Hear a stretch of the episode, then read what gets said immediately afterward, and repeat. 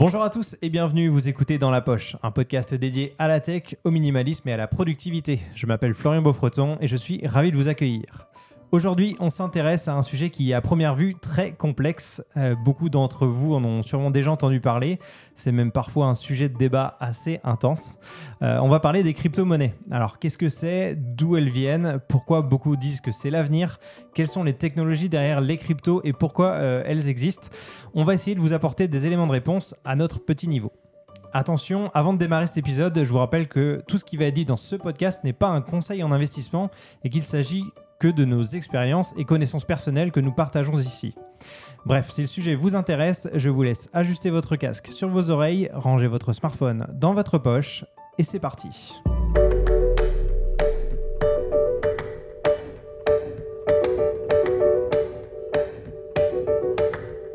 Salut les gars, comment ça va? Salut à tous. Salut les cryptomanes. Salut, salut. euh, Cryptoman. Alors moi c'est CryptoPunk88, c'est mon, mon pseudo. Ah c'est ça, vrai, en plus, c'est vrai, ouais, ouais. ouais. Sur Xbox, euh, Sur. Discord, il s'appelle comme ça. Ah ouais Ouais. Excellent. Bah d'ailleurs, ça tombe bien, Julien, parce que c'est euh, avec toi qu'on avait abordé la toute première fois sur le podcast, plus ou moins, les crypto-monnaies. C'est euh, quand on avait repris le podcast tous ensemble, c'était Mhm. l'un des premiers à nous avoir dit que tu étais passionné par euh, bah, le monde des Ah oui. cryptos, si on peut dire ça. Mhm. Et euh, C'est notre consultant. tu vas être un peu crypto. ouais, notre consultant référent sur, le, sur le sujet pour le podcast. La première question que je vais avoir, c'est imagine que là, tu t'adresses à quelqu'un qui n'a jamais entendu parler des crypto-monnaies. Qu'est-ce que tu lui dis? Ta grand-mère. Vas-y, imagine, tu parles à ta grand-mère avec une crypto-monnaie. J'ai cru qu'il avait insulté direct. T'as grand-mère. Ok. Euh, les crypto-monnaies ou le Bitcoin? Non, on commence les, les crypto-monnaies en général et on basculera sur le Bitcoin après. Les crypto-monnaies, ça Ok. fait un peu penser à Clark Kent ou les trucs comme ça. Bah, moi, j'ai- toujours pensé à ça. Ouais, c'est vrai, j'ai toujours pensé à Kryptonite. Il y a un côté euh, ouais, gamer un peu aussi, je trouve. Alors, euh, bah, les crypto-monnaies, c'est des, euh, c'est des devises numériques. D'accord Alors, après, les devises numériques, il y en a d'autres. hein. L'euro aussi, c'est une devise numérique. Le dollar aussi. La particularité des crypto-monnaies, en fait, c'est qu'ils sont. Alors, il y, a- il y en a une multitude, en fait. C'est des, euh, des monnaies qui sont basées sur des réseaux euh, de données. Voilà, c'est là qu'on va rentrer dans les mots un peu complexes. Là, tu m'as piégé direct. Ça, voilà. Ah ouais, hein, genre, explique ça à ta grand-mère. Hein, Des réseaux de données, ouais, d'accord. Je vais dire plutôt comme ça. C'est-à-dire que c'est une monnaie euh, numérique qui n'est pas contrôlée par euh, un pays ou euh, une banque centrale ou bref un, Un pouvoir actif dominant. numérique qui est décentralisé. C'est décentralisé, donc on va parler en long et en large de la décentralisation. On n'a pas le choix parce que c'est dans l'ADN des crypto-monnaies. Et, euh, et voilà. Et après, des, il va y avoir beaucoup d'usages. Le premier, le plus évident auquel on pense, c'est euh, l'argent finalement. Mhm. D'accord? Mais euh, il y a d'autres usages, il faut savoir, qui peuvent être associés aux crypto-monnaies. J'imagine qu'on aura la chance d'en parler. Mais euh, ouais, globalement, là, pour l'instant, on va parler beaucoup plus De de, de, ouais, de valeur de monnaie, d'argent. Euh, donc, c'est comme si on avait de l'argent, mais qui n'était pas stocké dans une banque et qui n'était pas contrôlé par l'État. Exactement. C'est ça. Ouais. Et c'est euh, du coup, ça n'appartient à personne. C'est ça qui est intéressant. Et il y a un côté anonymat aussi. Alors après, on pourra en reparler aussi. Euh, mais à la base, euh, la vocation du Bitcoin, c'est, on en parlait avant en off, mais c'était un mouvement en fait, les cypherpunks, je le dis Les bien. cypherpunks. ouais. Ouais, c'est ça. Qui voulaient, eux, ils ont, ils savaient. C'était des gens qui travaillaient des fois au gouvernement, au C'était service des- c'était secret. des anarchistes. On est d'accord, là, tu parles plus à ta grand-mère. hein. Là, si, si, le ça, elle comprend, mais ouais, t'inquiète. Elle est bonne, ma grand-mère. Donc c'était des anarchistes en donc fait composés d'informaticiens, Voilà. de, de philosophes, de financiers, qui y en avaient un peu ras-le-bol de, de cette, euh, on va dire cette, euh, cette, euh, ce lien qu'il y avait entre la banque et le gouvernement. Oui, et cette collecte Mmh. d'informations constante finalement, parce qu'aujourd'hui... Protection euh, de la vie privée, ouais, tout et à ouais, fait. donc protection de la vie privée, ils se sont dit... Alors la cryptographie, hein, ça existe depuis même euh, pendant les guerres, euh, on avait déjà des cryptographes, donc c'était de cacher des messages finalement. hein. Et en fait, les crypto-monnaies, euh, dans leur essence, c'est des, euh, c'est des transactions en fait anonymes. Et après, on peut transférer de l'argent, mais on peut transférer d'autres choses aussi. D'ailleurs, j'aurais une question par rapport à ça. Parce que tu dis que c'est anonyme. Ouais. Mais on dit souvent que la crypto-monnaie, justement, on peut tout voir. On Ouais. parle après de Ouais, blockchain, etc. On peut tout voir, mais du coup, c'est pas anonyme. Les Alors- transactions. Tu peux voir les transactions. C'est-à-dire que si tu veux, tu vas avoir accès à toutes les transactions. Et ça, ça dépend des crypto-monnaies. Il faut savoir qu'il y a des crypto-monnaies qui font exception, comme par exemple le Monero, c'est le plus connu, où là, les transactions sont cachées. Mais Bitcoin, et on va prendre cet exemple-là, et la plupart des crypto-monnaies, toutes les transactions sont visibles. Mais ce que je vais voir, c'est combien a transité, de quel compte à quel autre compte. Mais le compte, c'est un- une, une série de chiffres et de lettres. Je ne sais pas que c'est Thomas Faso derrière. Et à la banque, du coup, ça, ça fonctionne pareil. Genre, À la euh, banque. est-ce que j'arriverai à savoir si euh, euh, Cristiano Ronaldo a fait un transfert à telle personne? Alors, et- Oui ou non Ça, c'est de l'information confidentielle à la banque. Tu pourras pas obtenir cette Donc, c'est information. pareil. Donc dans les banques, dans les banques, tu vas avoir les banques sont tenues d'avoir les informations de leurs clients. Et aujourd'hui, l'enjeu il est là parce que quand tu passes par, euh, alors là, je vais parler des exchanges. Alors, Euh, qu'est-ce que, comment tu pourrais simplifier ça? Une plateforme d'échange de, des devises, on va dire, tout simplement. Parfait. Un Finalement- peu comme aujourd'hui, les gens qui veulent échanger de l'euro contre du dollar américain, il y a des plateformes qui facilitent cette transaction-là. Bah, il y a la même chose, le même principe en fait au niveau des Donc, c'est crypto-monnaies. un site internet où tu peux échanger euh, du bitcoin dans une Ouais. crypto-monnaie ou l'inverse. Alors, la- Donc, le site ça. internet, c'est le- c'est la- la- la- l'interface, mais Bien en sûr. fait, c'est vraiment un acteur. Euh, il faut le voir, moi, je le vois comme un point d'entrée finalement vers la blockchain pour les gens, monsieur et madame tout le monde, qui n'ont pas nécessairement, euh, euh, tu vois, l'expertise. Alors après, tu as deux types euh, d'exchange. Du coup, maintenant, je peux utiliser le mot. Mhm. Tu as les exchanges centralisés, et là, ça ressemble quand même beaucoup à une banque, comme Binance, comme euh, Bitstamp, euh, Coinbase, etc. pour les plus connus. des applications. L'historique, Mm. l'historique derrière ça, c'est qu'il y avait, des, il y avait des- une pression au niveau gouvernemental et au niveau législation. Donc, ces Ah, voilà, compagnies-là exactement. ont été obligées de suivre un peu, si tu veux, une certaine réglementation. C'est pour ça que c'est pas aussi ouvert que, que la prémisse de base. Mais bon, j'espère Voilà. qu'avec le temps, c'est quelque chose qui va Au, venir. au début, effectivement, c'était euh, où on te demandait aucune information. Moi, je me rappelle quand je me suis inscrit sur Binance, ils te demandaient rien. Et après, les gouvernements ont mis des pressions. Donc, tu sais ce qu'on appelle le KYC, Know Your Customer. Donc, ils sont obligés aujourd'hui de demander c'est qui qui possède finalement ces comptes-là. Donc là, on perd le côté anonymat parce que maintenant, on va pouvoir associer mon nom à ce compte-là. On va pouvoir retracer toutes les transactions. Et alors, ça peut être pour des fins d'impôt, ça peut être pour des fins euh, dans le narratif, en tout cas médiatique, c'est de dire oui, ben, on va pouvoir suivre les trafiquants de drogue et tout ce qu'on peut imaginer. Euh, donc ça, à ce moment-là, on perd ce côté-là. Mais tu vas avoir aussi des exchanges décentralisés. Et là, on garde l'anonymat. Mais ils sont moins accessibles, sont moins connus. Ça demande un petit peu plus d'expertise et ça demande d'être déjà rendu dans euh, la crypto-monnaie.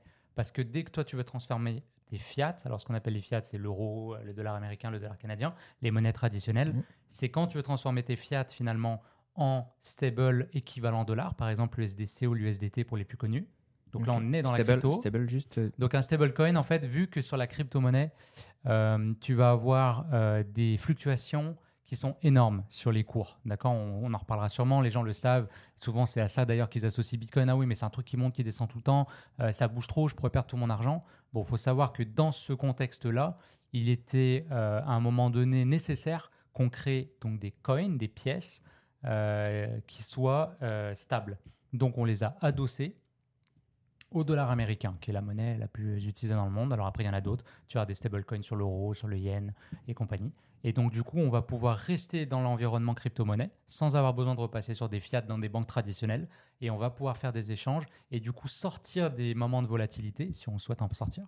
Généralement, on évite les volatilités descendantes. Les, les montantes, on essaie de les surfer. Et, et voilà. Je peux ça répondre à ta question? Ouais, ouais. ouais. Bon, on a, on a On est déjà pas mal de choses dans déjà. Donc, hein. donc, juste pour euh, résumer, c'est un actif numérique qui, en fait, a utilisé une technologie derrière, décentralisée. Ouais. Contrairement à une banque où euh, la banque, elle a, hum, elle a des obligations au niveau euh, législatif et euh, réglementaire aussi au niveau financier, bah, il n'y en a pas au niveau de la blockchain.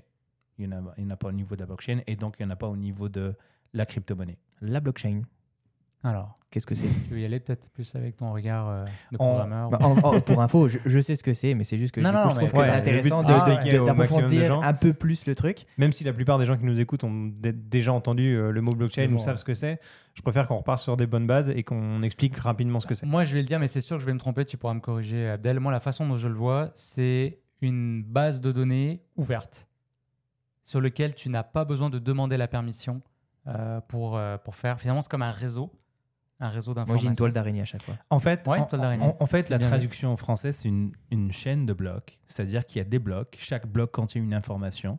L'information est cryptée. C'est quoi comme information qu'il y a dedans à chaque fois? L'information sur la transaction, qui a Ouais. transféré quoi à qui, à quel moment, à Donc, quelle comme les quantité. Quand tu insères ta carte, ça fait le même système, mais ok. C'est la même chose. mais c'est Ouais. la même Alors, chose. la Ouais, différence, la différence, c'est que quand tu interroges ta banque pour une transaction, tu as un point central où est-ce que l'information se rend tout en haut pour Mhm. vérification, puis elle redescend.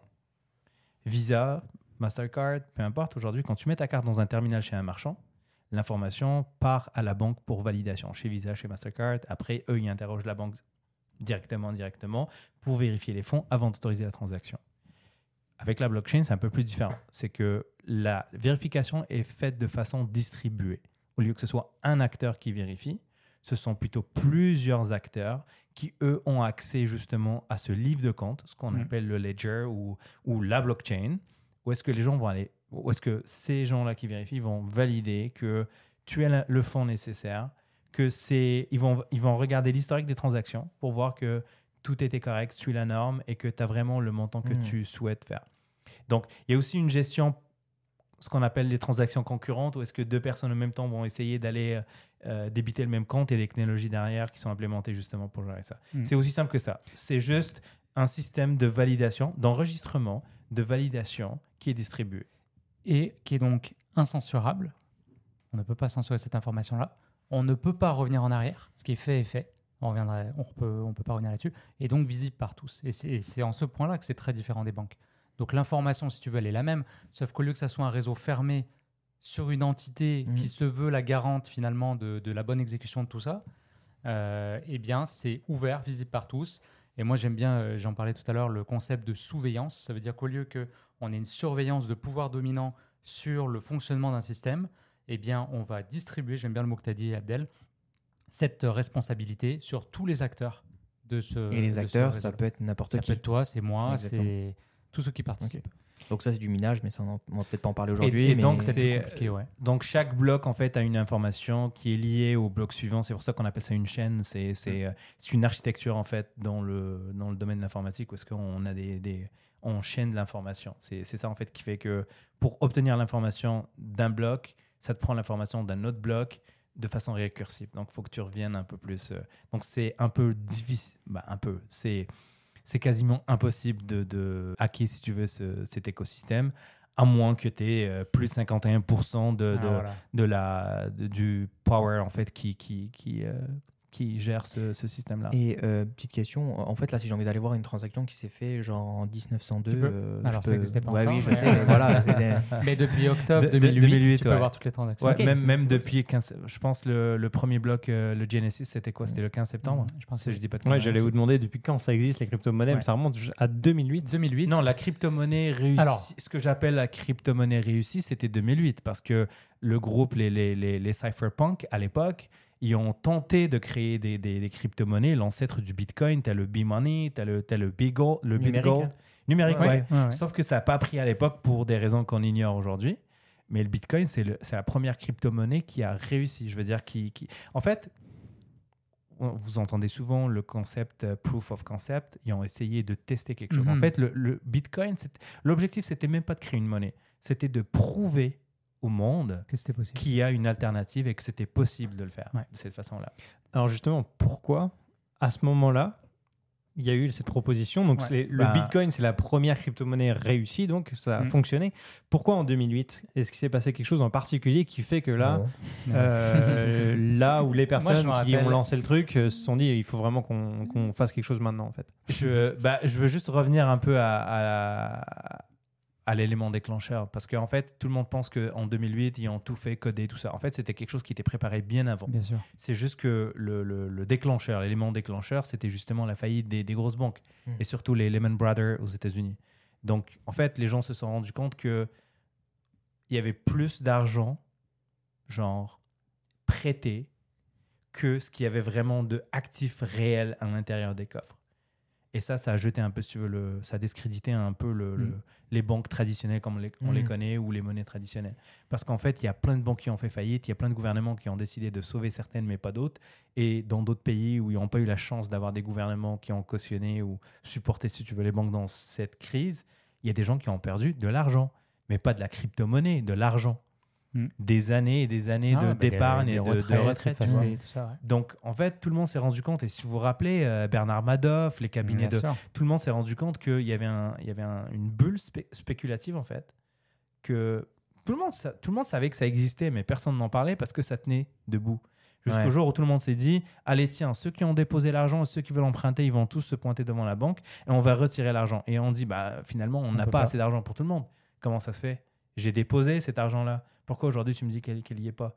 Donc en fait, les gens ont réalisé que le système bancaire qui date de 700 ans avant Jésus-Christ, bah, c'était pas fiable, ça, ça marchait pas.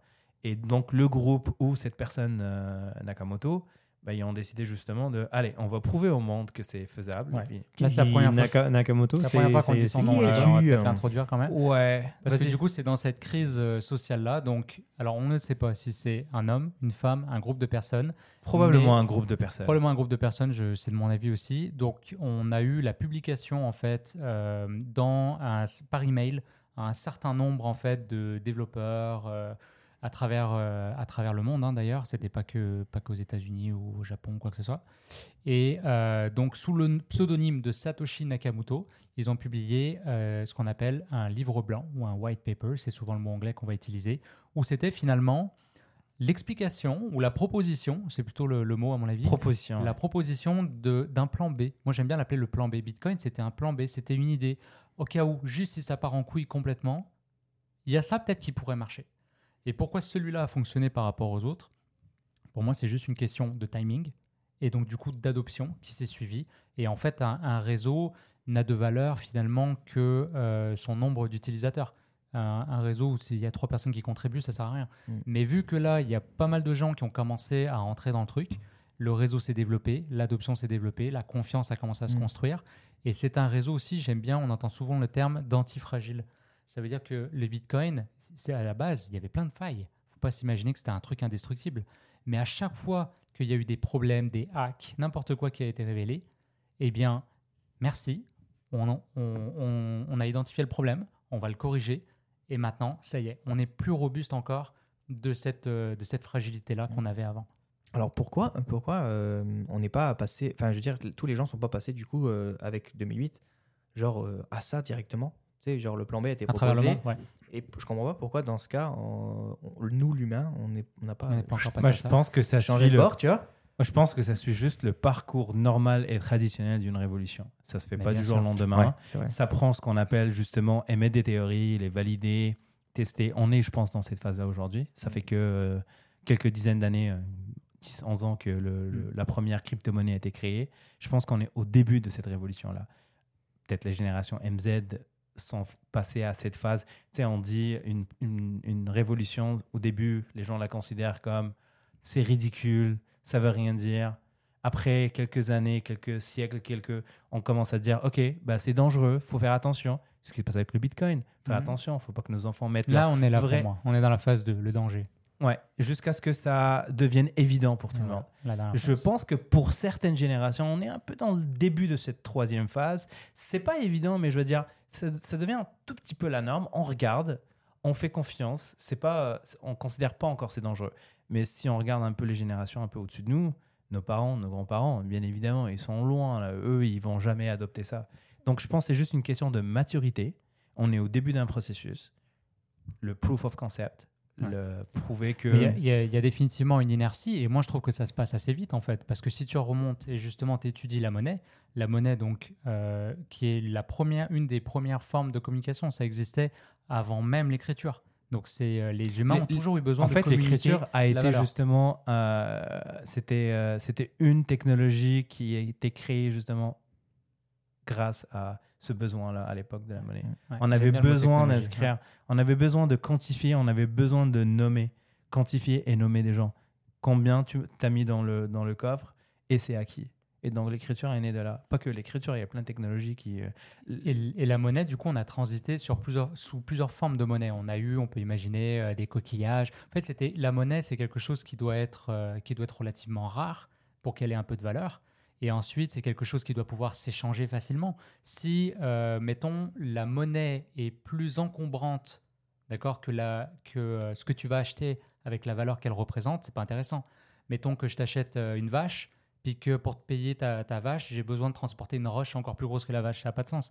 Donc il faut que la monnaie elle soit aussi transportable et échangeable entre les humains. Et même en termes de temps, parce que peut-être que tu vas me vendre un service que j'en ai pas besoin aujourd'hui, mais peut-être que j'en aurai besoin dans quelques mois. et non périssable. C'est le dernier, effectivement, parce que si tu me donnes quelque chose qui va périr, je vais perdre la valeur du truc. D'ailleurs, la Donc notion ça, du c'est crédit. trois conditions de la monnaie. Et la notion de crédit est sortie comme ça, parce qu'en fait, tu proposais un service, moi je proposais un autre, mais j'en avais pas besoin tout de suite. Donc tu me créditais un peu ce service pour plus tard, et euh, je l'avais de côté pour que je puisse l'utiliser plus tard. Mm. Et euh, si par exemple tu allais à la retraite avant que je puisse euh, utiliser ce service, bah, tu sais, tout s'écroulait. Donc, le- la notion de crédit a commencé comme ça à la base. Mais Donc, quand ça a l'air compliqué quand même. Je veux dire, euh, euh, là on dit oui, c'est peut-être le renouveau et tout, mais même quand j'y réfléchis maintenant, vous me l'expliquez, admettons, Hmm. je trouve ça compliqué pour quelqu'un qui suit vraiment bien dans la technologie, etc. Alors imagine pour quelqu'un qui a 45 ans, euh, qui a fait passer toute sa vie à être dans les banques, en quoi, enfin comment on va réussir à apprendre ces personnes-là, à leur dire, écoute, maintenant tu n'as plus de conseiller, parce que je suppose qu'il n'y a pas de conseiller, tu n'as plus de conseiller, t'es livré à toi-même, Alors, il y a plein d'autres choses. Il y a plein de trucs dans ce que tu dis. Je veux juste terminer sur ce point-là pour que ce soit vraiment clair. Le, par rapport au transit finalement de confiance de l'humain dans la monnaie, on- la monnaie a pris plusieurs formes. Pour moi, c'était évident parce que l'optimal de tout ce que je viens de vous dire avant dans les trois conditions, en fait, c'est quelque chose de numérique. Sauf qu'avant, tu n'avais pas Internet, tu n'avais pas les ordinateurs. Donc Internet a permis une accélération finalement de ça. On était déjà en transition de l'argent papier vers l'argent numérique. C'était déjà en marche. En fait, la crypto-monnaie, pour moi, elle arrive maintenant. Et quand tu regardes le cycle d'adoption du Bitcoin, parce que d'ailleurs, en passant, on dit souvent le Bitcoin, il monte, il descend, il y a une courbe qui a fait que monter depuis le début. C'est le taux d'adoption, c'est le nombre de participants euh, au réseau euh, Bitcoin. L'offre et la est demande. Juste en augmentation. Ouais. Il est ju- ju- juste en augmentation. Et c'est pour ça d'ailleurs que le prix monte. Parce que vu que son, sa- son supply est limité, c'est-à-dire son offre est limitée, mais la demande fait juste augmenter, le prix va augmenter.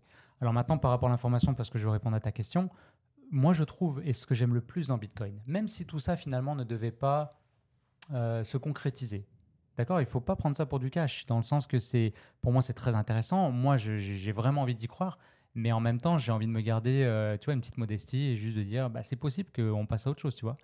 Euh, mais quoi qu'il arrive, Aujourd'hui, je me suis jamais autant posé de questions sur comment ça marche l'argent, comment l'argent est créé, euh, c'est quoi l'inflation, et toutes ces choses-là, cette information-là. Aujourd'hui, tu as plein de gens qui s'y intéressent, qui échangent sur le sujet. Avec Internet, euh, YouTube, les livres, etc., c'est extrêmement facile d'avoir accès à cette information-là. Alors que c'était réservé à des experts. Alors avant. qu'avant, c'était réservé absolument à des experts. Donc, j'ai peut-être pas un banquier, quoique le banquier, il a toujours eu certains intérêts à me vendre des produits ou des services. Aujourd'hui, voilà, c'est disponible, c'est ouvert. Et, et moi, je m'estime plus informé que je l'ai jamais été grâce, euh, grâce à Bitcoin. Même si j'ai pas un référent à qui m'adresser, Mm. tout le monde participe. Donc, tout le monde est référent. Et tout le monde peut participer à l'adoption de Bitcoin en en parlant. C'est un peu ce qu'on fait aujourd'hui, à mon avis. dans Et je pense que le marketing qui a été fait est quand même très bon parce que on expliquait aux gens c'était quoi le fonctionnement avant. Le fonctionnement classique depuis plusieurs siècles, c'est quoi les points qui marchaient pas? Voici une proposition qui viendrait un peu euh, remplir ce gap, qui va venir régler ce problème. Tu vois, c'était ça la proposition. Encore une fois, le Bitcoin, c'est une proposition. C'est euh, T'as voulu rebondir sur un, enfin, t'as voulu rebondir tout à l'heure sur un truc. C'était, t'as dit que c'était limité. Mhm. Ouais. C'est-à-dire limité, euh, je veux euh, Alors là, je peux parler de Bretton Woods ou pas? Parce qu'on est obligé. On s'est mis d'accord un peu avant l'épisode sur ce qu'on devait parler. On veut pas aller trop loin dans la complexité, mais il y a quelque chose qui est quand même important. C'est que, alors sans rentrer peut-être pas Bretton Woods, mais le, le dollar, on va parler du dollar, mais toutes les monnaies sont pareilles. Euh, les monnaies utilisées par les pays, c'est des monnaies qui sont inflationnistes. D'accord? Donc là, on parle d'inflation. C'est sûr que les gens qui nous écoutent ont Défi- entendu défi- parler d'inflation. ouais, voilà, surtout en ce moment, Surtout en ce moment. L'inflation, en fait, aujourd'hui, vous avez l'impression que tout est plus cher. On dit souvent ça à tort. On dit ah, la vie est plus chère. C'est pas vrai. Mm. C'est pas la vie qui est plus chère. C'est ton argent pour payer la vie cher. qui vaut moins cher. Mm. Et pourquoi il vaut moins cher? Parce qu'on en a imprimé des quantités astronomiques. Et on l'a vu pendant la Covid, on a dépassé tous les records. Donc on imprime, on imprime, on imprime. C'est la machine à billets. À chaque fois qu'on a fait ça, ça en est suivi des, crases- des graves euh, crises sociales, euh, des guerres. Euh, donc c'est toujours la même chose. Donc si j'imprime à l'infini un truc, forcément sa valeur, elle s'étiole. Mhm, mhm. Et j'ai un chiffre, j'ai regardé précisément. C'est-à-dire que si tu avais un billet de 100 dollars, voilà 100 ans, sais-tu combien ça représente aujourd'hui? Tu vas me le dire. 5, Jamais. dollars. 3 dollars et 50. Ouais. Ça veut dire que je peux même pas m'acheter une bière avec un billet de 100 dollars de, de l'époque. Bitcoin maintenant, c'est une autre proposition. C'est une monnaie qui est déflationniste. Alors, je suis pas là pour dire ah, déflationniste c'est mieux qu'inflationniste. À mon avis, c'est juste deux philosophies différentes. Une proposition différente, C'est une exactement. proposition différente. Ouais. Donc déflationniste, c'est l'inverse. Ça veut dire que la quantité est limitée. Hmm. Bitcoin, c'est 21 millions. Alors c'est complètement arbitraire. Hein. Euh, 21 mais- millions mais de, ça quoi, de quoi? 21 millions de Bitcoin. Un, un parallèle très simple, c'est l'or. Ouais. L'or est, une, est, une, est un métal précieux qui est très rare. Donc, si tu veux l'avoir aujourd'hui, tu as deux, deux choix. Soit tu vas le miner, s'il y en a encore, ou soit quelqu'un qui l'a déjà miné va te le partager ou va te l'échanger. Ah, C'est pour ça qu'on dit miner. euh, Donc, C'est- Ça vient de là en fait. ouais. Mhm. Alors après, au niveau, et là je rentre plus peut-être dans des considérations philosophiques, mais moi c'est ce qui me, quand ça me connaît, c'est ce qui me plaît le plus. Euh, donc, je pense qu'une monnaie infla- euh, inflationniste, ça faisait du sens quand on avait une économie qui était en pleine expansion. Je veux dire, on n'était pas 7 milliards d'individus sur la planète euh, à l'époque. On a mis en place toutes ces, toutes ces choses-là. Et on avait besoin d'augmenter la croissance. Et une inflation bien contrôlée, c'est intéressant. Ça va favoriser la croissance. Les gens vont consommer plus. Ça existe une inflation contrôlée aujourd'hui? Alors, aujourd'hui, c'est de plus en plus difficile. Mais normalement, on veut, euh, le, le mandat de la Banque centrale, c'est 1 à 2% je crois, par année. Et ça, selon eux, c'est contrôlé. Aujourd'hui, on est à 6 là, je crois, cette année, ou 6 ou 7% bah, bah, Les gouvernements utilisent un peu les taux directeurs des, des banques centrales, justement, Et pour. c'est euh, là-dessus qu'on joue. Voilà. Donc, euh, on rend l'argent plus ou moins facile d'accès. Euh, mais aujourd'hui, on, a des, euh, on a des problématiques environnementales. En fait, ça date pas d'aujourd'hui, mais aujourd'hui, plus que jamais, c'est vraiment présent dans, dans le discours. Et on a besoin peut-être de se calmer sur la consommation. Eh bien, une monnaie déflationniste, à l'inverse, en fait, elle va appeler à la- ce que j'appelle moi la sobriété. Ça veut dire que si, regarde, aujourd'hui, tu peux acheter ta voiture. Mhm. Ou alors, peut-être tu peux rouler un peu plus longtemps avec la tienne, attends un an ou deux, et là, l'argent que tu as mis de côté pendant ce temps-là, bah, il vaut plus. Tu comprends? Donc, comme ton argent vaut plus avec le temps, tu as tendance à pas déclencher le moment où tu vas acheter tout de suite, tu vas attendre et peut-être que tu pourras te payer une plus belle voiture. Si c'est inflationniste, c'est l'inverse. Aujourd'hui, pourquoi tout le monde consomme comme des malades? Parce qu'ils se disent Attends, je me suis assez fait chier à gagner cet argent et j'ai l'impression que chaque jour, je le vois se fondre comme neige, comme neige au soleil. Ah oui, je comprends pas. Donc, donc le, le côté déflationniste, je trouve ça intéressant. Euh, et il y avait autre chose que je voulais ajouter là-dessus? Bah après, il reste le troisième, l'or. Ouais, alors, ah oui, c'est ça, merci, Voilà. tu m'as relancé. Donc, par rapport à l'or, et ça, j'en ai, plusieurs fois, c'est pour ça. j'en avais, par- j'en avais parlé dans un autre épisode. C'est ce que tu disais tout à l'heure. Donc, le, euh, c'est quelque chose, proof of work. Donc, c'est quelque chose qu'on a créé avant. Ça veut dire que l'énergie pour créer cet argent-là a déjà été dépensée dans le passé. Alors que notre monnaie, on appelle ça une monnaie de dette. Ça veut dire que l'argent qu'on utilise aujourd'hui, ça a été émis parce qu'en face, il y avait une dette. Donc, il y avait une promesse de remboursement. Donc, l'effort généré pour payer va être fait dans le futur. Et ça change tout. Parce que c'est pour ça qu'on a des gens qui sont esclaves de leur vie. Parce que tu utilises de l'argent que tu vas rembourser dans 20, 30, 40 ans. Alors que, à l'inverse, de l'or, par exemple, ou du bitcoin, l'effort a déjà été fait. Tu comprends? Alors tu peux emprunter du bitcoin, je ne te dis pas que c'est pas possible, mais, dans la- mais juste même dans la philosophie du truc, je trouve ça intéressant de Mhm. dire que je dépense ce que je mérite déjà. Pas ce que je mériterai dans 10 ans parce que je vais fournir l'effort pour le rembourser. Il n'y a, plus cette notion de crédit avec, avec ce, ce- ce nouveau paradigme. La façon que ça marche aujourd'hui, quand vous obtenez, quand vous demandez un crédit, la banque, elle va pas chercher de l'argent physique dans un coffre et vous le donner. L'argent va créer de l'argent. La banque va créer ce qu'on appelle la, monnaie scripturelle, qui est virtuelle en fait. Elle va créer de l'argent de rien, qui n'existe pas, basé sur les fonds qu'elle a dans ses coffres. Donc, si, je donne un exemple, il y a un kilo d'or, bah, la banque, elle va se dire, OK, bah, un kilo d'or, ça vaut euh, 30 000 dollars aujourd'hui, mais quand ils commencent à créer de la- la- l'argent virtuel, il n'y aura pas que 30 000, il y en aura beaucoup plus. Ils vont prêter de l'argent à tout le monde, basé sur ce fonds-là. C'est comme une garantie, mais je peux prêter à tout le monde. Hmm. Et donc, le moment, au moment où toi, tu rembourses, tu payes un intérêt, puis c'est là où la banque va aller remettre, enlever ce montant-là de l'argent fictif qu'elle avait créé. Et donc, avec le Bitcoin, ça, c'est pas possible.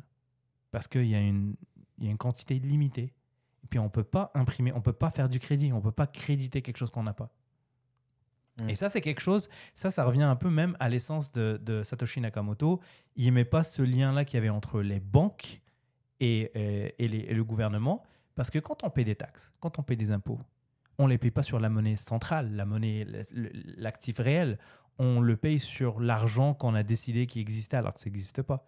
Donc le- l'État est gagnant. Les banques sont pro- genre, je veux dire, ce privilège des banques est protégé par l'État.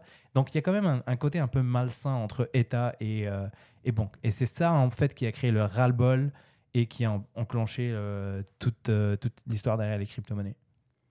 Depuis le début, on parle que du Bitcoin, mais il y a- en fait, il y a plein d'autres crypto-monnaies qui existent. Ouais. D'où- D'où elles sortent celles-là? Aujourd'hui, les crypto-monnaies correspondent à des projets.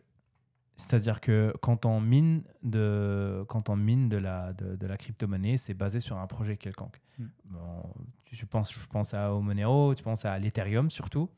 Et, et donc, aujourd'hui, ce qui se passe, c'est que sur une blockchain, euh, on n'a plus besoin de créer une nouvelle blockchain pour créer quoi que ce soit. On utilise la même blockchain et on va par-dessus euh, Ouais, bah là, il- là, là, on a une distinction à faire, mais non, c'est intéressant parce que tu t'enlignes bien. Il y a deux choses, je sais pas, d'ailleurs, c'est en faisant mes recherches que j'avais jamais fait la différence, mais là, je l'ai compris. Vous avez une différence entre un coin et un token. En fait, moi, je pensais que c'était la même chose, c'était deux façons de l'appeler. C'est-à-dire qu'un coin, on a créé le réseau de- de- d'une feuille blanche. Exact. Un token, c'est quelque chose qui a été créé sur un réseau existant. Ouais. Et c'est très différent. Donc, par exemple, Bitcoin, c'est un réseau. Ethereum, c'est un réseau. Aujourd'hui, quand on parle de token E ERC20, c'est des projets qui se sont greffés au réseau Ethereum. Ils se sont dit, on va pas réinventer la roue. Ça, ça marche plutôt bien. Ça a été très adopté. C'est très sécuritaire parce que assez décentralisé. On va créer nos produits. Et euh, En fait, le parallèle, c'est comme si Visa, qui est un réseau, a créé une monnaie par rapport à, à ce réseau-là. Ouais, Donc, le réseau Visa utilise un coin qui s'appelle Visa Coin. On invente des mots ici, juste pour donner des parallèles. Euh, Mastercard, ils ont un réseau, une infrastructure qui permet justement de faire ces transactions. Cette infrastructure, cette plateforme-là, c'est la blockchain. Et il n'y en a pas une blockchain. Le, le Bitcoin utilise une blockchain qui, par hasard, s'appelle Bitcoin.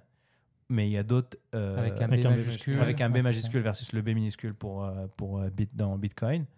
Euh, donc en fait, la, la blockchain, il faut la voir comme un réseau, comme une plateforme qui permet de faire des transactions, inscrire les transactions, valider les transactions et euh, faire la vérification des transactions. C'est juste une plateforme. Elle est sécurisée par rapport à des aspects technologiques qu'on a abordés avant, mais ça s'arrête là. Et, et pour moi, c'est le fait que Bitcoin ait réussi. Tu sais, c'est comme le premier mec qui avait battu le record à la course des 100 mètres, machin. Il pensait que c'était impossible. Il y en a un qui l'a fait. L'année suivante, tout le monde l'a fait. Parce que tu sais que c'est possible. Quand Bitcoin a cassé finalement cette croyance que c'était pas possible, après ça, il y a plein de projets. Et ce qui est vraiment important par rapport justement à un réseau qui est finalement centralisé, comme on l'a actuellement avec le, le réseau des banques, les banques centrales, etc. On en parlait avec Abdel, il y a eu seulement deux innovations dans les 50 dernières années. C'est, et si encore une fois, toi, tu n'étais même pas d'accord avec la deuxième, mais les cartes de crédit et les ATM. Et moi, je disais que c'était des révolutions technologiques et non financières. Exactement. Moi, la dernière technologie financière, c'est la machine à imprimer les billets. Voilà. Et, depuis, et on n'a pas eu. Et c'est tout. Alors que quand tu as un réseau qui est décentralisé, l'innovation, elle va avoir lieu au. Alors, c'est le mot anglais qui me vient, le edge, au, euh, à la périphérie finalement du réseau parce que je n'ai pas besoin de demander la permission à personne. Si j'ai une idée, je peux l'implémenter. Je peux développer mon application, je la mets sur le réseau et si les gens l'adoptent, eh ben, c'est à eux que le, le vote final revient. Parfait, mon, mon application va Ouais. marcher. T'as pas besoin de rentrer dans un cadre euh, Bah, légal ou quoi que ce soit. euh. Donc là, tu inverses complètement le truc, où finalement, au lieu de l'innovation de venir de quelques personnes euh, qui n'ont finalement peut-être pas intérêt à voir le réseau s'améliorer parce que ça leur va bien, il y a, tu vois, il y a, bon, on pourra parler de corruption plus tard, mais euh, le fait que ça soit là un réseau ouvert, innovant, euh, qui est appelé à tout, et on peut développer tout sans demander la permission à personne, c'est certain que les blockchains allaient se développer, c'est pas fini à mon Mais avis. t'imagines, c'est que tu t'attaques, tu t'attaques à un des gros groupes, un des gros groupes mondiaux. On s'attaque aux banques. Lorsque tu leur dis, euh, on va changer le paradigme, on va fonctionner différemment, alors que eux aujourd'hui, avec les intérêts qu'ils font sur toute la, mon- la monnaie virtuelle qu'ils créent, bah, c'est sûr que c'est une perte colossale. Et encore une fois, le gouvernement aussi, ils, vont voir leurs taxes et, euh, les impôts euh, Mm. diminuer. Donc c'est sûr qu'il y a un, un enjeu. euh, Mais du coup, là, vous parlez, là, vous avez parlé de l'égalité, de ces choses-là et tout. Mais aujourd'hui, est-ce que c'est euh, c'est légal la crypto-monnaie? Euh, Est-ce que, euh, tu sais, c'est la question qu'on pourrait se poser parce que question, tout à l'heure, ouais. tu parlais du fait qu'il y a des gens qui l'utilisaient pour des choses malsaines, etc. Vu Mhm. que c'était anonyme. Est-ce que du coup, aujourd'hui, c'est utilisé enfin, blanchiment d'argent a toujours existé, vois hein. En fait, c'est euh, ça. Ouais. Ça, ça fait partie beaucoup, moi j'appelle ça le, le narratif médiatique. C'est dangereux. Les, les, euh, les brigands, les, les malfaiteurs vont toujours être super en avance sur les technologies. Parce que dès que tu as une nouvelle technologie, tu vas avoir ce qu'on appelle de l'arbitrage qui est possible, c'est-à-dire qu'il va y avoir plein de failles et tu vas pouvoir en profiter. En fait, si je devais euh, trafiquer, euh, blanchir de l'argent, j'utiliserais tout sauf le bitcoin. Parce que le bitcoin, comme on l'a dit tout à l'heure, ça laisse des traces. Mmh, mmh. J'utiliserais plutôt du dollar euh, papier. Du cash, ouais. Du cash, Mm. Eh bien, bien sûr, parce que le, le cash est anonyme. C'est pour ça qu'ils veulent tuer le cash. Parce que c'est contre le plan d'avoir des données de tout, de tout tracé. En fait, la crypto-monnaie, en vrai, ça répond à leur truc. C'est juste que ah, ils seront pas, con- ils vont pas contrôler parce que c'est pas centralisé. Ouais, mais du coup, là, on parle de, de contrôle. On dit on s'attaque au plus gros. Ouais. Mais est-ce qu'un jour, on n'aura pas le gouvernement qui arrive et dise Oh, calmez-vous, là, les enfants C'est déjà euh, arrivé. déjà le en. Inde, en Inde, c'était alors je sais pas en ce moment, mais tu allais en prison tu avais du bitcoin. En Chine, euh, ils ont interdit le minage. Mais encore une fois, je reviens au réseau antifragile. À chaque fois qu'ils ont fait ça, Merci. Aujourd'hui, le Bitcoin a jamais été aussi décentralisé que depuis que les mineurs sont partis de la Chine, parce qu'il y avait une forte, forte, forte concentration de minage en Chine. Et aujourd'hui, ils se sont allés au Kazakhstan, ils sont allés en Afrique, ils sont allés en- au Brésil, etc. Et à travers le monde. Donc on va encore plus décentraliser le réseau. Ils ne peuvent rien faire. Il y a un mime que j'adore où tu as une espèce de pelouse, puis tu as une petite barrière, puis tu as la, la personne qui est coincée sur la barrière qui dit Oh mon Dieu, ils ont interdit Bitcoin. Bah, tu peux faire le tour de la barrière, man. C'est impossible d'interdire Bitcoin. C'est impossible. Alors pourquoi en ce moment, euh, admettons, parce que je, je trouve que le, la- tout ce qui est crypto-monnaie, ça réagit, enfin, dire, euh, tout ce qui est médiatique et tout, ça réagit énormément sur euh, les cours, oui. etc. Et tout. Alors comment c'est possible? La sécurité dans tout ça, euh, si demain, je sais pas, il y a tous les gouvernements, ils s'appellent au téléphone et ils disent, bah, viens, on, on bitch à mort, les, on insulte les, les, les crypto-monnaies, est-ce que ça peut s'arrêter instantanément C'est absolument ce qu'ils font. Et même, tu sais quoi, moi je les suspecte de racheter après et qu'il y ait des gros délits d'initiés. Alors là, on tombe Ah oui. dans le complotisme. Ouais. Mais je serais pas, sur- je serais pas euh, Ouais, surpris ouais. d'entendre ça. Parce qu'en fait, qui c'est qui possède le pouvoir aujourd'hui? Avant Internet, qui c'est qui possédait le pouvoir? C'est celui qui avait la presse. Parce que les pays, ils avaient la presse, donc ils avaient, il y avait quoi? Il y avait trois journaux. Qui, qui- L'information, le public s'informait au travers des journaux. Les journaux, les gros titres, c'était fait. Euh, derrière, avais le, on, on dit qu'il y a le pouvoir, euh, le pouvoir médiatique et le pouvoir monétaire. Le pouvoir monétaire est derrière le pouvoir médiatique. Puis le pouvoir médiatique, c'est lui qui contrôle les trois autres pouvoirs, qui sont le pouvoir judiciaire, exécutif, législatif. C'est pas ma théorie, ça existe. Je trouve ça intéressant. Là, en fait, aujourd'hui, avec Internet, l'information est décentralisée, tout le monde peut y avoir accès, tout le monde peut participer. Internet, en fait, c'est la vraie révolution. Bitcoin, c'est, on dirait pour moi, c'est la suite, c'est une application un d'Internet, c'est un plugin euh, par rapport à l'argent. Dans un premier temps, et même là encore, c'est que le début, parce que je pense qu'après, on va ouvrir à d'autres usages. C'est déjà le cas, mais ça va, ça va encore plus s'étendre. Ouais, moi, je suis tout à fait d'accord avec le Bah, fait que, en fait, Internet, c'est pas l'origine. Internet, c'est le véhicule. Oui, bah, Parce ouais, que- c'est- parce que- parce l'origine- qui a rendu ça possible. Exact. C'est Ouais. la technologie et pour revenir encore plus bas, c'est plus euh, le développement de l'informatique qu'on connaît, comme on connaît aujourd'hui. Ah ouais, non, t'as Demain, raison, avec une informatique différente, euh, comme l'informatique quantique, euh, il y a, les portes s'ouvrent à des, à des choses euh, qu'on n'est pas capable de réaliser aujourd'hui. Donc, donc là, avec tout ce qu'on a dit, ok, je comprends qu'il y a, c'est vachement volatile. Tu disais plusieurs fois, c'est volatile, etc. Pas plus que, pas plus que n'importe quel actif numérique aujourd'hui. Mais en fait, si je vais, si moi actuellement là dans ma banque, bah, c'est pas volatile. La question que tout le monde se poserait, c'est genre moi dans ma banque, si j'ai, j'ai 100 j'ai 100 dollars actuellement, est-ce que demain je vais me réveiller, je serai à 80 dollars, à 120 dollars? Alors. Non, parce que je suis pas dans un système de bourse ou je sais pas comment c'est la crypto-monnaie. Et VS, est-ce que je vais prendre le risque Est-ce que je dois aller en crypto-monnaie et euh, me mettre dans quelque chose et avec ça monte, ça descend? Parfait. Tu vois, je sais pas. très bien, non, c'est super ta question, parce que ce que les gens oublient, c'est qu'ils pensent, et c'est normal, on les formaté comme ça, on pense par rapport au dollar ou à l'euro, peu importe ton- ta monnaie. Donc, tu regardes le prix tous les jours du bitcoin par rapport au dollar et à l'euro, tu as des fluctuations de malade. Mais entre hier, aujourd'hui et demain, un bitcoin égale un bitcoin. Ça n'a pas changé. C'est juste que ta valeur de référence, quand toi tu penses avec ton salaire que ton employeur te paye, il te paye en dollars. Bon, bah, tu es en dollars, tu mets 100 dollars sur ton compte, tu dis, moi demain j'ai encore 100 dollars. Quoique ton 100 dollars, on l'a expliqué par l'inflation, Ouais. c'est un petit peu moins.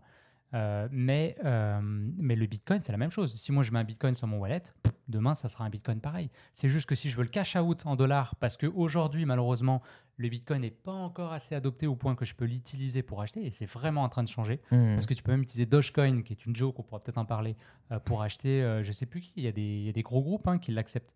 Euh, Mais il y a des. ATM, hein, j'en ai un en face de chez moi Dans pour la échanger mon moi, je suis passé bitcoin. euh, tantôt, j'ai envie de prendre une photo. Avec pour, du euh, Dodge Non, Ouais, du euh, Bitcoin. euh. C'est que Bitcoin. Ouais. ouais. Ouais, c'est que Bitcoin. Moi, pendant longtemps, je pensais que le Bitcoin était fait finalement. euh, moi, je le voyais en fait euh, de mon point de vue à moi, d'Européen, qui est né dans un pays où les banques sont accessibles et, et tout ça. En fait, Bitcoin n'est pas fait pour, euh, pour cette partie-là de la population. Donc, j'ai regardé les chiffres rapidement pour pas dire trop n'importe quoi, mais en gros, tu as un milliard de personnes sur Terre ont accès à tous les services des banques. Donc, tu as accès aux banques, tu as accès à toutes les devises, tu as accès au levier bancaire, tu fais ce que tu veux. Après, il y a un autre milliard de personnes, euh, ou 2 milliards plus précisément, qui ont des services assez limités. Et le reste du monde, ils n'ont pas accès. C'est-à-dire qu'aujourd'hui, tu as plus que 50% des adultes sur Terre qui n'ont pas accès aux banques. C'est compliqué de construire ton avenir quand tu n'as pas accès à l'épargne. Comment tu fais du commerce? On peut prendre en Afrique, a certains villages, ils ne peuvent pas commercer avec les autres, ils ne peuvent pas sauver de l'argent.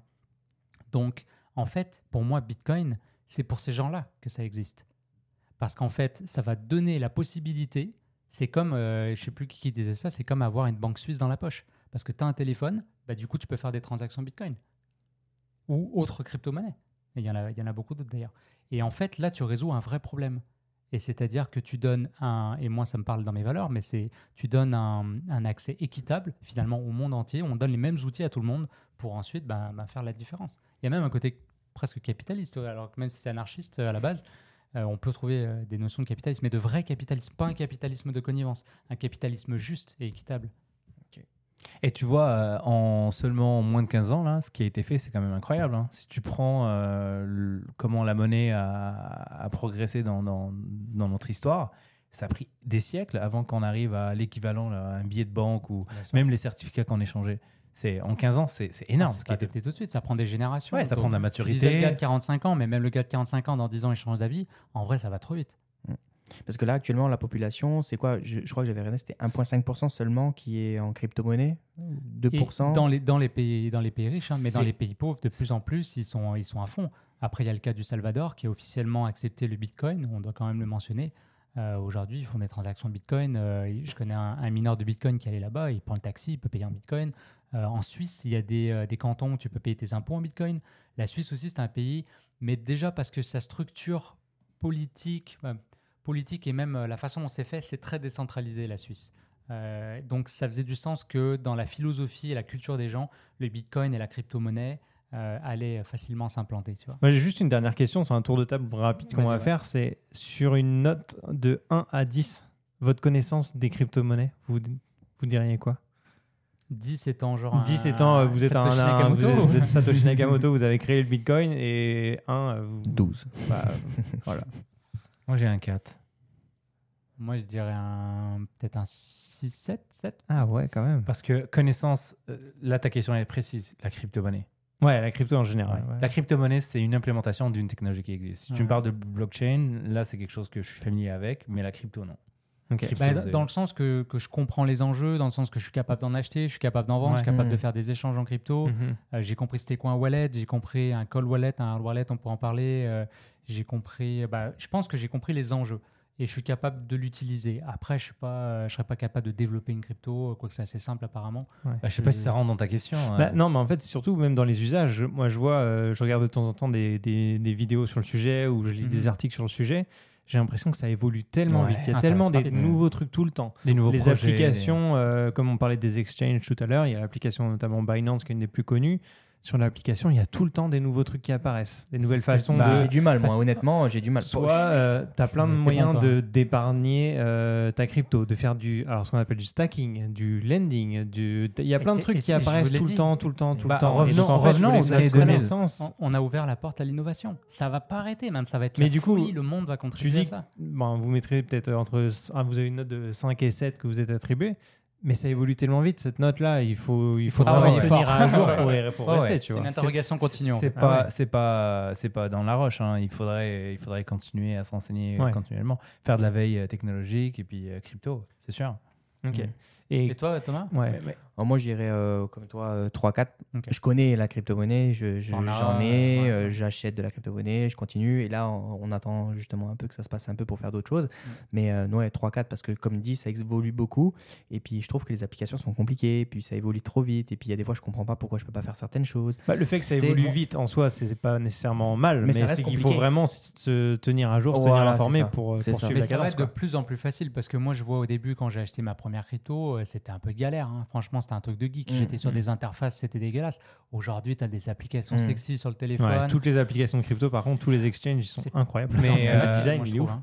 Moi, je dis 40% de, de connaissances, 4 sur 10, parce qu'en fait, ça dépend des projets. Et je ne Ouais. suis pas tous les projets. Ouais. Donc, 4, c'est même pas. Je, trouve même Ah, que c'est énorme par rapport à tous les projets qui existent. Moi, je suis les, les projets majeurs juste Le pour les 10, quoi. tendances.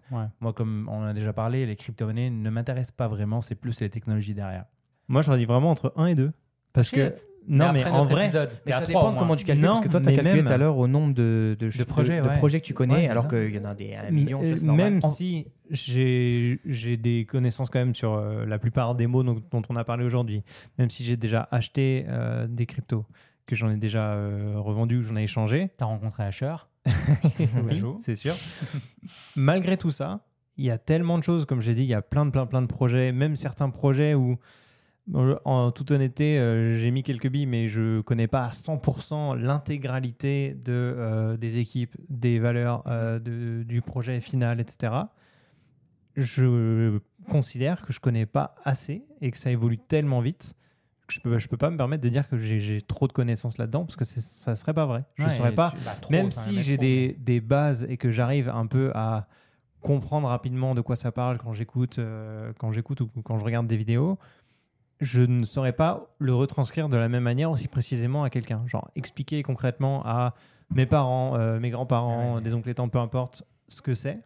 J'aurais du mal à être très clair et leur faire passer un message. Tu vois. Ça vous intéresse d'aller plus loin, d'aller développer, aller regarder plus de projets? Ah, moi que- j'adore. Ouais. Après, je t'avoue, c'est sûr que le côté. Et mais- je, je vais rebondir sur l'épisode qu'on a fait avant sur nos sources d'information. Comment vous informer sur, Ouais. euh, Ah, sur les projets ça. les projets crypto? Comment vous allez déterminer si un projet vous intéresse? Ok. Alors moi, je vais te sortir mes Euh, ouais, applications je que j'utilise.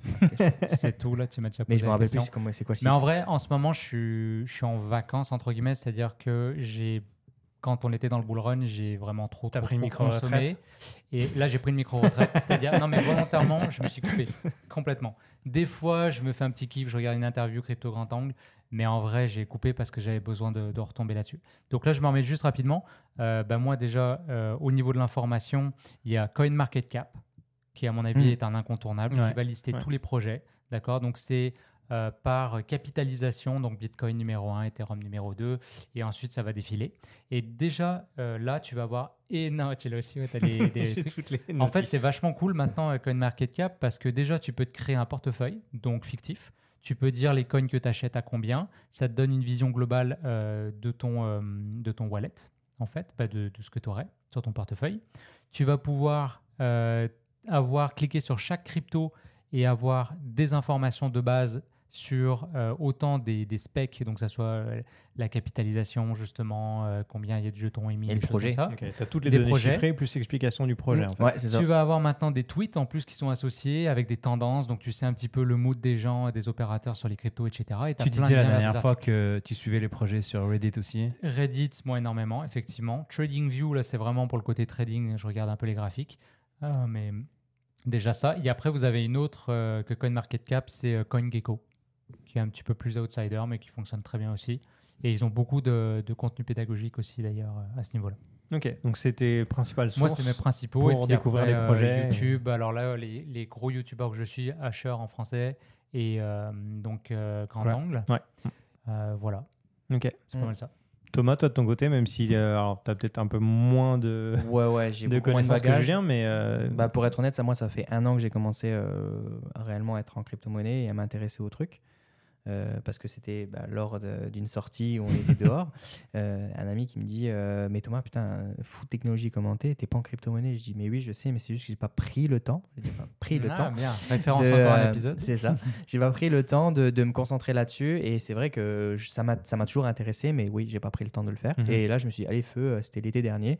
Et là, depuis, bah, je suis rentré dedans, boum, ça s'est cassé la, enfin, cassé la gueule. Genre, arrivé la grosse daube, j'ai rien fait du tout encore. Mais oui, j'ai des crypto-monnaies. Je me renseigne sur euh, CoinMarketCap, j'ai mis mon portefeuille dessus. Ouais. Et ce qui est cool, c'est que vu que je, je fais un peu de crypto-monnaie aussi pour ma famille, eux, ils connaissent rien, tu vois. Pour le coup, ma mère connaît rien, ma soeur connaît rien, donc ils m'ont envoyé de l'argent et ai fait aussi des portefeuilles sur l'application, donc plusieurs portefeuilles. Et donc chaque transaction, euh, tu dois l'écrire à la main dans l'application. Oui. Ça c'est pas automatiquement relié à tes exchanges. Faut que tu, faut que Non, tu non. fasses Faut que tu le l'action. Le euh, parce que ça, va, ça dépend de combien, quand tu l'as acheté, à combien, Mm. avec des frais, il y a plein de, valeurs qui rentrent en compte. Et puis après, j'utilise euh, TraderView, TradingView. TradingView. TradingView, ouais. Et euh, j'utilise aussi euh, YouTube. Donc euh, Twitter un tout petit peu, mais j'ai du mal, comme je disais la dernier épisode, avec Ouais. Twitter. Donc ce sera plus sur YouTube et je regarde euh, Cryptost, Ah oui, crypto, c'est Ouais. bien. ouais. euh, Cryptomatrix. Ouais. C'est mon préféré, c'est ce que j'écoute tous les matins, sauf en ce moment, je trouve que c'est calme, donc j'écoute pas. C'est quand même très technique. hein. Ouais, c'est très technique. Ah, il les- fait les beaucoup de analyses- les mais analyses des- c'est des- ça. Les, des tu sais, ce courbes qui et tout, analyse ouais. les courbes et tout, c'est compliqué, mais au moins je me mets dedans et oh, j'oublie pas et puis Mm. j'ai l'information de ce qu'il y a, ce qu'il y a pas, etc. Et puis euh, le dernier, bah, c'est achat. C'est tout. Ok.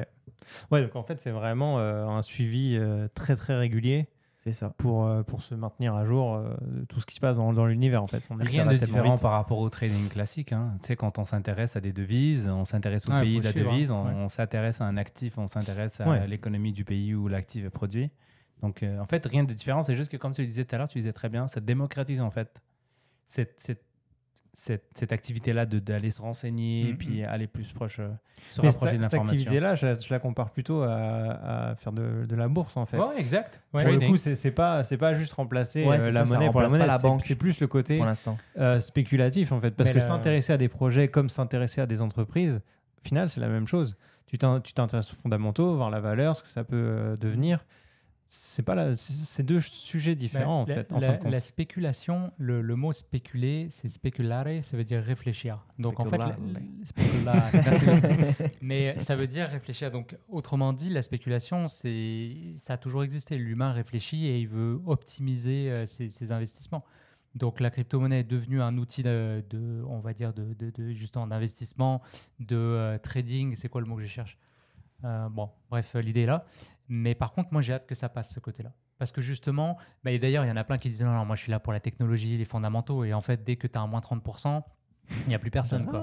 Mais si tu t'intéresses vraiment aux fondamentaux, comme je te dis, un bitcoin égale un bitcoin, moi, ce qui m'intéresse, c'est de lire des livres là-dessus, euh, c'est de, de- de regarder, de comprendre en fait comment la société peut évoluer avec Mm. ça. Et c'est ça qui est trippant. Mm. J'en ai, oui, c'est cool l'argent, mais c'était à la fin. euh, C'est pour ça que moi j'ai changé un peu mon mindset. Tout de suite, quand je suis rentré dedans, je me suis dit, euh, je vais pas écouter les gens qui disent Ah, mais c'est le moment de rentrer, ah, mais c'est le moment d'acheter, ah, mais c'est le Ouais. moment de. Je vais là-dedans. Mais il faut que tu te Voilà. fasses ta propre idée aussi. Tu, tu te lances pas dans tous les projets. euh, Non, je fais de la tu. DCA. Non, c'est sûr. Voilà, je, ouais, je ça, suis des bien. projets euh, qui me plaisent et je fais du DCA. Donc, euh, DCA, euh, pour ceux qui ne connaissent pas, c'est que tous les temps de temps, je vais mettre un montant. J'avais dit que chaque euh, fin de mois, je Mhm. mettais un 100 Ouais. Je regardais s'il y avait un truc qui était intéressant au niveau de projet que je me mette dedans. Si c'est pas le cas, je le mets dans les, deux- les plus gros Bitcoin, Tu l'as fait Ethereum. jusque depuis que tu Euh, m'en as je parlé? l'ai fait, ouais. T'as tenu? Ouais, Mm. Bien joué.